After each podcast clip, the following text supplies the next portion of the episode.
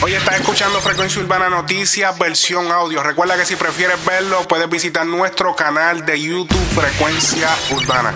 Noticias en el género urbano, por aquí por Frecuencia Urbana un nuevo update en el caso de Tekashi 69. En un video atrás pregunté qué harías si fueras Tekashi. ¿Te unirías al programa de protección a testigos o simplemente continuarías tu carrera? Y las últimas informaciones es que personas cercanas a Tekashi aseguran que va a continuar su carrera en el mismo sitio donde la dejó y obviamente planea contratar un fuerte equipo de seguridad que lo proteja a él y a su familia las 24 horas, los 7 días de la semana. Esto obviamente no es nada económico, pero según las fuentes, el artista todavía cuenta con una gran suma de dinero que le sobró obviamente de su carrera como artista y claramente cuando empiece a producir música generará mucho más dinero.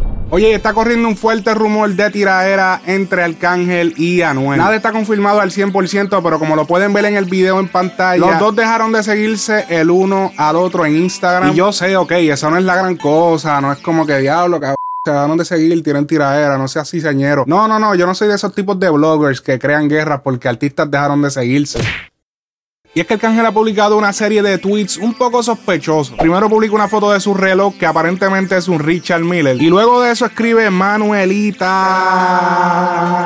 Y se ríe para luego escribir voy por ti. Después escribe te bloqueo, te desbloqueo, Manuelita, decídete. Al siguiente día escribe Balbulachi 96. Luego escribe eso no es mío, no, no, no. ¿Y de quién es? Hashtag Balbulachi. Aquí puede estar refiriéndose al arma ilegal que le encontraron a Anuel en el carro en el 2017 cuando lo arrestaron. O el supuesto celular que le confiscaron a Anuel dentro de la cárcel. Esto lo dijo Cosculluela en la tiradera que le hizo. te pegaste, la cagaste, te cogieron el celu y se lo achacaste. Le dijiste que ibas a cubrirle con el caso entero. Y ahora no le contesta porque está en el putero y todo tu. Luego Anuel sube un video a su cuenta de Instagram mostrando su reloj bastante exótico con correa en animal print. Horas más tarde, Arcángel publica el siguiente texto en Twitter. Ya era hora de que los joyeros te traten mejor. Ya, no me claven tanto a Manuelita, por favor. Luego Anuel sube este video a su cuenta de Instagram cantando el tema del chaval de la bacha ¿dónde están esos amigos?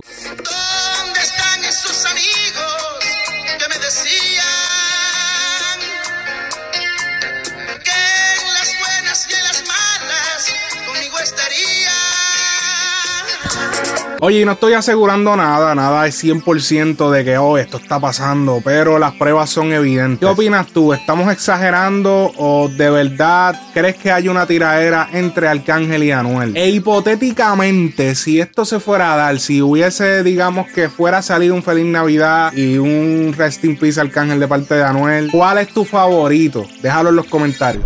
Hoy personas acampan frente a la boletería del Coliseo de Puerto Rico. Y esto para ser los primeros en comprar las boletas del tercer concierto de Daddy Yankee el 7 de diciembre de este año. Y no es chiste, esto es como cuando sale un iPhone nuevo. Lo único que en este caso el producto que es Daddy Yankee lleva casi 30 años en la industria y sigue siendo un top seller como si fuese un artista que acaba de salir. Yankee al ver que esto estaba pasando, movió sus influencias e hizo que le llevaran pizza gratis a todos los que estaban allí presentes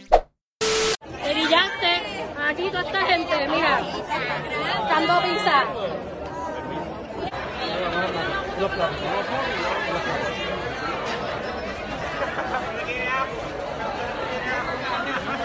Se rumora que la producción del concierto también tiene reservada la fecha del domingo 8 de diciembre, que sería el día siguiente. Esto por si deciden hacer una cuarta función. Cabe destacar que todas estas personas que están acampando tienen que esperar hasta las 10 de la mañana, que es cuando abre la boletería del Coliseo para comprar las taquillas. Así que esperaron un par de horas, ya que este video surgió en las redes alrededor de las 8 de la noche del día anterior. Las primeras dos se vendieron en tiempo récord, así que estas personas decidieron tomar medidas drásticas para mangar su boleto. Oye, Brian Myers tuvo que explicar por qué recientemente se le está viendo unas cejas frondosas, como que más anchas de lo normal, de lo que usualmente estamos acostumbrados a ver. Y esto por la presión que ejercieron los fanáticos. Aquí les dejo un par de comentarios. La gente está vuelta loca diciéndole qué diablos te está pasando en la ceja. Esencialmente, eso fue lo que le dijo todo el mundo. Ya expliqué lo de las cejas. Es una operación que me estoy haciendo porque casi no tenía. Ya no sigan hablando, no son pintadas, no son fueron tatuadas son pelos reales. Y luego pone a la misma doctora a explicar qué era lo que estaba pasando y puso exactamente la imagen cuando le estaban sembrando los pelos en sus ejas o cejas, ¿cómo se dice? Hola, buenas tardes. Nos encontramos en este momento con el señor Brian Myers, wow, de Puerto Rico, y nos va a explicar un poco qué se está haciendo para que sus seguidores entiendan un poco. ¿Te parece? Dale, dale, pero eh, explícale tú, explícale tú.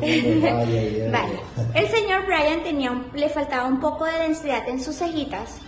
Entonces, hemos realizado un trasplante capilar técnica FUE en el cual se extrajeron folículos de la región posterior o zona donante y se implantaron de una manera muy natural en las cejas. Es un proceso que tarda de año a año y medio para poder ver resultados.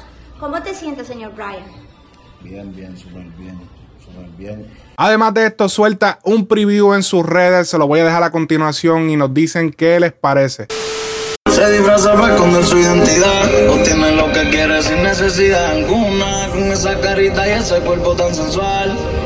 Se transforma cuando cae la luna. Si no la conoces bien, te puede enamorar. El flow de ella no lo tiene ni. Es un poco lo que le han metido, pero mucho la conoce. Hoy se puso bonita, se hizo las uñas y el pelo. Estrena el outfit nuevo. Ella se cuenta con quien quiera, pero no cualquiera. Oye, Nicky Jan y Ñejo aparentemente han arreglado las diferencias que tuvieron hace un tiempo atrás. Esto ya había salido a la luz de que sí estaba arreglado, pero con esta canción consagra la paz que hay entre los dos, ya que en algún momento Ñejo eh, lo criticó por haberle, digamos que pichado en el remix de la canción Voy a beber, que este fue el éxito que llevó a Nicky Jan a nivel mundial. Y Ñejo participó en el remix y Nicky Jan prefirió trabajar el tema donde él cantaba solo. Y cuando me refiero a trabajarlo, me refiero a invertirle dinero, moverlo en las redes, moverlo en la radio. Pero la cuestión es que ahora con este nuevo single que acaban de estrenar titulado Mi ex, aclaran que todo eso quedó en el pasado. Ahora les voy a poner unos audios recordando la controversia. Saqué el tema de Voy a beber, hicimos el remix. Este, el remix salió en la calle, salió en todos lados.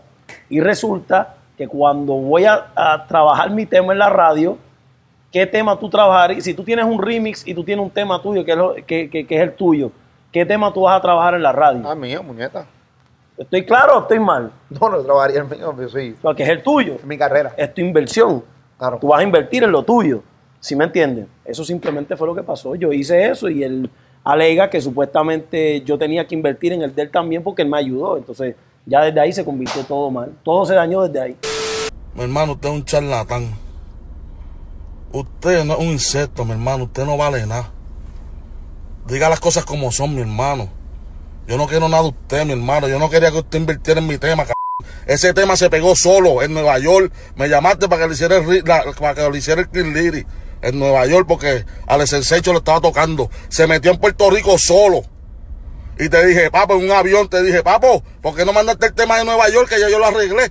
Y Coyote lo hizo bien loco. Me dice, no, yo no he pautado en Puerto Rico, papi, yo no he pautado. Se pegó solo. Hable las cosas como es, mi hermano. Y ahora que estamos aquí, vamos a hacer una pequeña trivia. Y es que Anuel publicó los siguientes stories hace, digamos que dos días o un día atrás, donde él menciona Mayweather, Messi, Cristiano Ronaldo, LeBron son los atletas que más dinero generan en el mundo, ¿verdad? ¿Verdad que sí? Los más pagados porque son los mejores. Asimismo, es en la industria de la música, los más pagados son los mejores, los que dominan el mercado. No se dejen engañar de nadie, que la verdad es hija de Dios. Esto lo dijo Anuel durante las protestas del reggaetón en contra de los Latin Grammy. ¿Qué opinan ustedes? ¿Realmente los artistas que generan más dinero y hacen más números en la industria realmente son los mejores o realmente esto no se mide por dinero o por números? Deja tu opinión en los comentarios. Oye, notamos que Casu hizo una leve contestación a esto que dijo Anuel en su story y escribió lo siguiente. Esto lo escribió con una foto de su cara descansando en la palma de su mano. Una cosa es reclamar una categoría reggaetón específicamente en mis Latin Grammys. Y otra es decir, paren todo, como yo no recibí una nominación, que soy el mejor del mundo y tengo 10 hits mundiales, o sea que no confundan al público, please. Todo esto lo puso ella con unas caras bastante graciosas, montando cara como que en serio, como que ah. Una cosa es tener un par de hits y otra es tener obras de arte. Perdón, solo decía, no me odien, ¿o sí? Y ahí para adelante ya continúa troleándose y qué sé yo, hace dos o tres stories más, pero el trasfondo de todo esto que ella quiso decir es que los números no importan, lo que importa es la obra de arte, pero obviamente esto es sugestivo. ¿Qué opinan ustedes? Sinceramente, díganme qué opinan ustedes.